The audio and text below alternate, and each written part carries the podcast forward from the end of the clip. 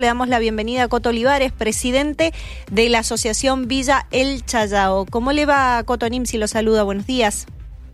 Buen día, Nimsi. Buen día a la gente que nos está escuchando del otro lado del micrófono. Bueno, muchísimas gracias por, por atendernos y preguntarle qué es esta denuncia que se ha dado a conocer este fin de semana con respecto, no sé si decirlo, tal indiscriminada de, de árboles o erradicación de algunos árboles. ¿Qué ha sucedido?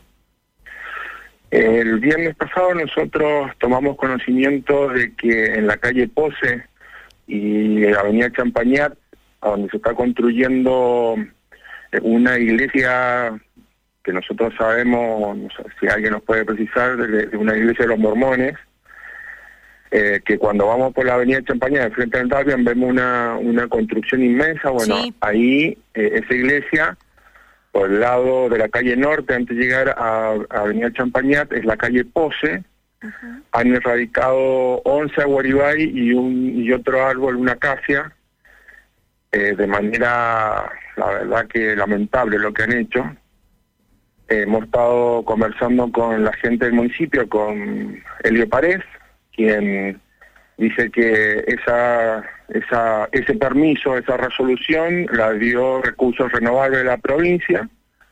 Hablamos con Sebastián Melchor de Recursos Renovables y nos dice que no, que eso vino de la acera. Bueno, ahí se están tirando la pelota. Como siempre. Eh, claro, y, y no dan respuesta. O sea, cada uno deslinda responsabilidades, pero ninguno pone en la cara y dice, bueno, fuimos nosotros. Eh, en realidad estamos muy tristes. Bueno, la primera sensación es la de tristeza, ahora realmente estamos enojados. Se ha producido en la comunidad del Callao un, enojo muy grande, porque bueno, nosotros tenemos una noción de, del cuidado del ambiente que nos enorgullece y nos permite exigir a los medios, a, a la gente que, que trata los árboles o las podas o cosas así, que seamos muy detallista en, cómo, cómo lo hacen. Claro. Ahora, estos, estos árboles, ¿eran árboles que llevaban años ahí? ¿Eran árboles que habían plantado hace poco y estaban secos? ¿Eran árboles que daban sombra? No, no, son árboles de hace muchos años, han tenido, no sé, yo calculo unos 20, 25 años, hermosos, ejemplares, con tronco bien desarrollado, no tenían...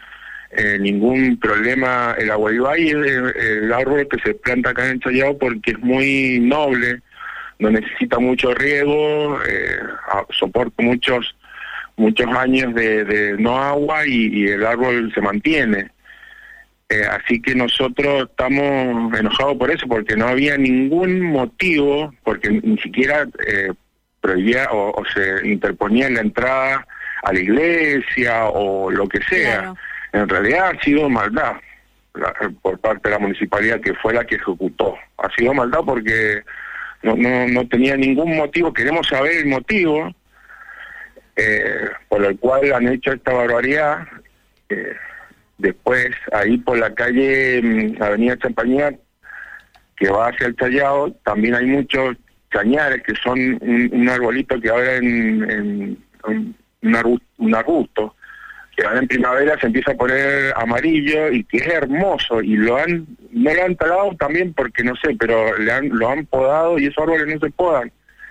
Así que la verdad que estamos muy muy muy enojados. Claro nosotros estábamos viendo recién la, la resolución que efectivamente ha sido la provincia de la provincia de Mendoza o sea la parte del Ejecutivo Provincial quien autorizó a la municipalidad de, de Las Heras a, lógicamente, a, a, a sacar estos árboles. Dice, por ejemplo, eh, autoriza a la municipalidad de Las Heras para que bajo estricta supervisión de ingeniero agrónomo y o ingeniero forestal actúe la erradicación Coraguaribay ubicado en calle Pose, como usted mencionaba, y avenida Champañat al este, el departamento de Las Heras, eh, por la baja probabilidad de vegetación posterior a la construcción de acequias y nicho, dice. Eh, la, la, resolución que ellos que se han mandado desde, desde provincia. Dice la Municipalidad de La Cera, bajo estricta supervisión, eh, deberá realizar el replante obligatorio, inmediato y simultáneo. ¿Ustedes han visto que se esté haciendo, que se esté eh, reemplazando estos árboles y plantando los nuevos? No, realmente no. Pero aparte, bueno, queremos, eh, hablando con Melchor, queremos saber cuál es el criterio. O sea, por falta de que en el futuro no tenga agua, no, o sea, la verdad que los motivos realmente eh, no tienen ningún ninguna base. Entonces, por eso nosotros queremos saber quién dio la orden, porque, a ver, más allá de todo lo que estamos hablando, de lo técnico, que el daño ya está hecho, es una cuestión humana. O sea, todos hemos nacido en Mendoza, todos sabemos lo que significa un árbol, todos sabemos eh, que siempre hay una persona atrás regando, podando, cuidando. Y, de repente cortarlo así de esta manera eh, pasó eh, recursos renovables de la provincia, ingeniero agrónomo, eh, municipalidad de, de Las Heras, ninguna persona en ese intertanto dijo, che, mirá, lo que están haciendo me parece una locura. Dice que han habido audiencias públicas, la verdad que nosotros nunca lo entramos. La verdad que hay una cantidad de irregularidades gigante, que bueno, ahora estamos hablando con la gente de la Asamblea para el Árbol, con Teresita Capaz, que nos está asesorando en qué hacer, pero bueno, obviamente no lo vamos a quedar con los brazos cruzados y vamos a ir hasta las últimas consecuencias, hasta encontrar los responsables.